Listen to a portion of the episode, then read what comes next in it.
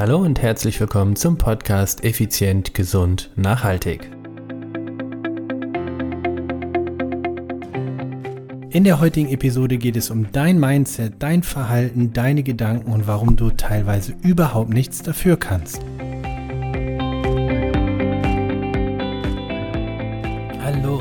Willkommen hier bei Effizient, Gesund und Nachhaltig. Ich bin's wieder, Stefan. Stefan Schlegel, dein Unternehmer, Mentor und Podcaster. Hallo. Schön, dass du wieder dabei bist. Freut mich sehr. Und ja, heute, heute habe ich ein ganz spannendes Thema auch mitgebracht. Und naja, es ist auch ein Herzensthema. Doch vorweg, irgendwie, warum auch immer, ist schon wieder die letzte Episode irgendwo mittendrin beendet. Ich habe das Problem gehoben, gehoben, genau, behoben. Das heißt, solltest du die letzte Episode angehört haben und irgendwie komischerweise es bei dir auch zu Ende war, mittendrin, jetzt ist wieder alles safe, also hör dir gerne die letzte Episode. Das ist die 243 über das Thema Gefühle noch einmal an. So, Heute, ja, heute ist es ein schweres, aber auch ein Herzensthema und deshalb möchte ich Klartext mit dir sprechen. Ich möchte dir, mm, sagen wir, ein bisschen helfen, das ein oder andere anders zu sehen oder auch mal drüber nachzudenken. Und zwar ist mir ein Spruch ähm, unter die Finger geraten, der so genial ist, wie kaum ein anderer Spruch und der so viel Wahrheit in sich birgt. Der Spruch lautet, manche gehen in Therapie, weil andere es nicht getan haben. Oder nochmal wiederholt, manche gehen in Therapie, weil andere es nicht getan haben. Okay, was möchte ich damit ausdrücken? Mm, und jetzt darfst du gerne zu dir einmal ganz offen. Das ist eine Episode heute, in der ich möchte, dass du sehr viel über dich selber nachdenkst. Ähm, wenn du neu dabei bist, dann äh, kommt dir das ein oder andere vielleicht leicht befremdlich vor. Wenn du schon länger dabei bist, dann weißt du das ein oder andere. Ich war viele Mode, Monate oder eineinhalb Jahre, um genau zu sein, sogar knapp eineinhalb Jahre, ja, in äh, psychotherapeutischer Betreuung. Ich habe mir also Psychologen und Coaches, Coaches habe ich einige, das heißt, wenn es danach geht, bin ich schon seit vielen Jahren in Betreuung sozusagen oder in guten Händen. Aber ich spreche jetzt ganz, ganz speziell von äh, Psychologen. Ähm, war ich in Behandlung, in Betreuung ist, glaube ich, das richtige Wort. Denn es gab einige Dinge, die in meinem Leben nicht so richtig liefen und auch an meiner Gesundheit hat sich das dann entsprechend bemerkbar gemacht. Und folgedessen habe ich dann psychologische Unterstützung mir gesucht. So. Und was hat das aber mit dem Spruch zu tun? Nun, mm, erstmal vorweg, wenn es in deiner Familie traumatische Ereignisse gab. Mal als Beispiel, deine Urgroßeltern haben äh, oder deine Großeltern oder deine Eltern, je nachdem wie alt du selber bist, irgendwie vielleicht im Holocaust, äh, zu Holocaust-Zeiten gelebt oder sie haben ha, andere traumatische Erlebnisse. Also, worauf möchte ich hinaus? Sollte es in deiner Familie traumatische Ereignisse gegeben haben, damit meine ich jetzt nicht äh, die Trennung von einer, von einem Hund oder sowas. Das ist natürlich etwas Schlimmes, aber in der Psychologie sprechen wir dann nicht von, von traumatischen Ereignissen, sondern letztendlich ist ein traumatisches Ereignis, was die Kraft deiner, deines Gehirnes sozusagen übersteigt. Und das ist ja sowas, wenn jetzt äh, du im Krieg warst oder in Kriegszeiten gelebt hast oder ja, Auschwitz oder ähnliches äh, irgendwo miterlebt hast. Im Prinzip, egal auf welcher Seite, beides kann ein traumatisches Erlebnis sein. Dann ist es so, dass sich dieses Ereignis quasi in deine DNA eingebrannt hat, unter Umständen, und du das weitergibst. Psychologen und, und, und Wissenschaftler haben herausgefunden, dass es wirklich eine eine Veränderung der DNA tatsächlich stattfindet und du deshalb zum Beispiel in gewissen Situationen für dich merkwürdig reagierst, die aber mit dem Hintergrund dieser Vergangenheit wieder logisch sind. Das heißt, ähm, eine Psychologe hat eine Person mal interviewt und daher weiß ich dieses, ähm, daher kommt dieses Beispiel jetzt. Ein äh, junger Mann, Anfang 20, hat berichtet, dass wann immer er in eine Disco gegangen ist, und bei manchen Diskotheken gibt es ja so, eine, so ein kleiner Stempel einfach, ne, damit du rein und raus kannst jederzeit, musst nur diesen Stempel vorzeigen. Und wenn immer er diesen Stempel bekommen hat, hat er ein komisches Gefühl gehabt. Oder eine andere Situation war, wann immer er jemand gesehen hat, der tätowiert war, war irgendwie so ein komisch mulmiges Gefühl. Und erst recht, wenn der, der Mensch irgendwelche Zahlen auch tätowiert hat. Bis sich herausstellte, dass seine Großmutter in Auschwitz war, als Jüdin, also seine jüdische Großmutter war in Auschwitz und hat dieses, boah, wie drücke ich das denn jetzt aus? Dieses Spektakel, dieses, äh, dieses, dieses furchtbare Erlebnis, also kann ich ja nicht beurteilen. Die Situation, hat die Situation als kleines Mädchen erlebt, überlebt und nie darüber gesprochen. 50 Jahre lang nicht gesprochen. Und er ist irgendwann dann zur Welt gekommen und letztendlich ist dieses Trauma, was die Großmutter erlebt hat, in der DNA an ihn weitergegeben worden. Wissenschaftler haben das, ähm, sind auch zu der Erkenntnis gekommen, dass das sogar funktioniert, wenn die betroffene Person, also in diesem Fall waren es die betroffenen Mäuse, ähm, direkt nach der Geburt getrennt wurden. Also bei Mäuden, bei Mäusen wurde ein Versuch durchgeführt, in dem äh, den Mäusen ähm, Elektroschocks ähm, zugeführt wurden bei einem bestimmten Duft, also wie dieses Pavlovsche Effekt. Ja? Also die haben einen Duftstoff bekommen und wann immer sie das gerochen haben, haben sie einen kleinen Elektroschock gekriegt. Und dann wurden diese Mäuse quasi äh, dazu gebracht, sich zu paaren. Und sofort nach der Geburt der kleinen Mäuse wurden sie von den Eltern getrennt. Und Forscher haben herausgefunden, dass diese Mäuse tatsächlich auf den gleichen Duftstoff mit einer größeren Angst reagiert haben, wie Mäuse, die damit gar nichts zu tun hatten. Also das bedeutet im Umkehrschluss, deine DNA kriegst du vererbt. Also logischerweise, aber auch diese Traumata, die deine Vorfahren erleben, kriegst du vererbt. So.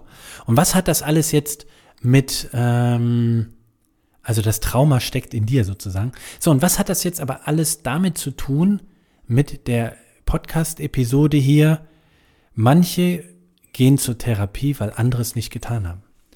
Wenn, also nochmal, noch eine weitere Information, was Forscher herausgefunden haben, und das fand ich auch sehr spannend. Entschuldigung, wenn ich gerade so springe, aber mir schießen die ganzen Dinge durch den Kopf gerade, weil es ein so bewegendes und äh, so wichtiges Thema für mich ist. Ähm, Forscher haben ebenfalls herausgefunden, wie kann die nachfolgende Generation, dein, dein Kind oder dein, dein Enkelkind, am besten damit umgehen, wir bleiben bei einer Generation nach dir, also dein Kind, deine Tochter, dein Sohn, am besten damit umgehen, ähm, oder wie kannst du das Trauma dieser Person lindern? Und zwar haben dann jetzt Forscher herausgefunden, es gibt ja mehrere Möglichkeiten. Du sprichst mit dem, mit deinem Kind gar nicht darüber. Das ist Version 1. Version 2 ist, du sprichst mit deinem Kind darüber und erzählst, wie furchtbar es war. Version 3 ist, du sprichst mit keinem Kind darüber, aber eher Richtung Datenfakten. Also, äh, ja, Datenfakten halt. So, diese drei Optionen.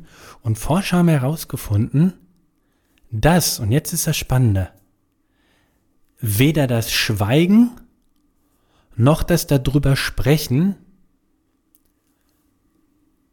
über die, also das darüber sprechen in Version 2, das bedeutet, wie furchtbar alles war und, und im Negativen, irgendeinen Einfluss hat, positiv oder negativ, für deine nachfolgende, äh, für dein Kind. Also das heißt, dein Kind kommt damit nicht besser klar, wenn du gar nicht drüber sprichst und genauso wenig, wenn du äh, über Negative sprichst. Jedoch, und jetzt kommt das Abgefahrene, wenn du mit deinem Kind über Zahlen, Daten, Fakten kindgerecht, das heißt je nachdem wie alt das Kind auch ist, kannst du mit den da Zahlen, Daten, Fakten entsprechend eben auch äh, rationell, äh, rational umgehen, sage ich jetzt mal, dass ich einem äh, sechsjährigen Kind natürlich das anders erklären würde als einem äh, 18-Jährigen, ist ja wohl klar. Und aber wenn es du, wenn du Zahlen, Daten, Fakten in der Richtung gehst, also rational an der Sache das erklärst, dann ist es für den, für das Kind wesentlich besser, es zu verarbeiten. Also, tot zu schweigen bringt nichts. Zu schweigen, wie furchtbar und grausam alles auch war, bringt auch nichts. Aber zu erklären, warum hat wer was gemacht und äh, was waren die Daten, die Fakten und die, ähm, die, die, die Lage der Situation und sowas, das hilft dem, dem Kind, deinem Kind, es einfach deutlich besser zu verstehen. Und dadurch auch besser mit dem un, sich unbekanntem Trauma besser umzugehen. So, jetzt aber zurück. Warum ist das heute so eine Episode, die mir so wichtig ist? Nun, Gehen wir doch mal hin und sagen, du bist verheiratet und dein Lebenspartner, männlich, weiblich D, verhält sich echt komisch, immer wieder komisch und verletzt dich auch dadurch. Dann ist es manchmal so die Situation, dass du dann zum Psychologen gehst oder zum Coach und sagst, hey, hören Sie zu, ich habe da ein Problem, so und so sieht das aus und äh, ich raste jedes Mal aus, wenn er mich so verletzt oder sie mich so verletzt ich würde gerne äh, einfach mal schauen, was passiert da in mir und warum passiert das in mir. Das heißt, du gehst zum Psychologen, du gehst zur Therapie, weil dein Gegenüber, der andere Mensch, es nicht macht. Also zum einen ist das einmal die Botschaft, deine Vorfahren hätten mal dahin gehen können. Und jetzt ist die Botschaft an deine Person, wenn du Vater oder Mutter bist, darfst du gerne dir auch mal nicht nur einen Personal Trainer suchen, um deine körperliche Fitness und Reinheit quasi oder Gesundheit zu, zu pflegen und zu trainieren, sondern du darfst dir auch gerne einen Coach suchen oder einen Psychologen, bleibe ich mal bei dem Überbegriff, der dir hilft, deine Gedanken zu reinigen und zu pflegen. Das, was in dir schlummert. Vielleicht, und was heißt vielleicht, ich bin da fest von überzeugt, hast du irgendwelche Muster, die du aus deiner Kindheit mitbringst und die unbewusst immer noch wirken. Und so wie ich das letzte Mal schon erzählt habe in einer anderen Episode, darfst du gerne hinterfragen, ist das überhaupt noch wirksam und auch sinnvoll und zielführend, dass du so reagierst, wie du reagierst. Also das bedeutet im Umkehrschluss, weil jemand anders nicht in die Therapie geht, äh, einen Coach sucht, sich um seine eigenen Gedanken und Vergangenheit kümmert, sich um seine um sein, sein Seelengut kümmert, musst du in Therapie, weil diese Person es auf dich ablehnt. So, klare Botschaft. Bist du jemand, der in Therapie geht? Bist du jemand, der sich einen Coach sucht? Nein, dann kann ich es dir wirklich nur empfehlen. Es ist überragend hilfreich. Und ich kenne einige Menschen, die einfach wirklich null selbstreflektiert sind aber Menschen, die behaupten, ja, ich denke ja drüber nach, ja, das ist teilweise einfach, ich denke über mein Verhalten mal nach. Okay, toll. Wenn du keinen externen dazu nimmst, dann wirst du nicht weit kommen, wenn du nicht äh, in einer gewissen Art und Weise ausgebildet bist. Also mein Appell an dich. Bitte such dir mal einen Coach und such dir oder einen Psychologen. Coach steht jetzt einfach für Psychologe, Psychiater, äh, pff, Mental Coach, was auch immer. Und geh mal ein paar Dinge an. Du wirst dich wundern, was für eine unheimliche Freiheit da kommt. Und du wirst dich wundern, wie viel Müll und Sperrmüll quasi in dir noch rumfliegt.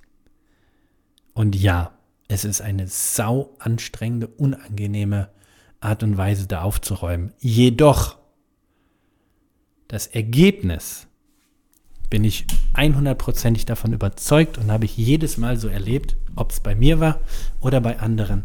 Das Ergebnis ist jede Mühe wert. Also, liebe Podcast-Hörerinnen und liebe Podcast-Hörer und alle Ds und alle dazwischen und überhaupt und Tiere, Menschen, Bäume und was und wer auch immer diesen Podcast hört. Vertraue mir, indem du dir einen Coach und einen Psychologen mal suchst, um mal deine Dinge aufzuarbeiten. Denn du gibst sie automatisch weiter. In diesem Sinne wünsche ich dir, wie sage ich denn jetzt? Ein Seelenheil? Ist ja Schwachsinn, sowas zu sagen. Quatsch. Fühlt sich nicht gut an für mich. Ich wünsche dir tolle, tolle Momente und Ereignisse und Erkenntnisse mit einem erfahrenen Coach. Und darüber hinaus wünsche ich dir, dass du in deiner Beziehung auch da naja, sagen wir mal, weiterkommst, indem du darüber sprichst und vielleicht oder ihr zusammen eine Therapie macht, Paartherapie. Es muss ja gar nicht mal sein, dass es bei euch schlimm läuft. Warum denn nicht trotzdem? Ich meine, du gehst ja du putzt ja auch deine Zähne, obwohl sie noch, äh, noch drin sind oder nicht schon abgefault sind oder sonst was. Das machst du ja auf prophylaktische Art. Du weißt, du merkst, ich liebe dieses Vergleichsbild mit den Zähneputzen. Also von daher wünsche ich dir saubere Zähne, gesunde Zähne, einen sauberen Körper, einen gesunden Körper und einen sauberen und gesunden Geist. In diesem Sinne, ciao, ciao, bye, bye, dein Stefan.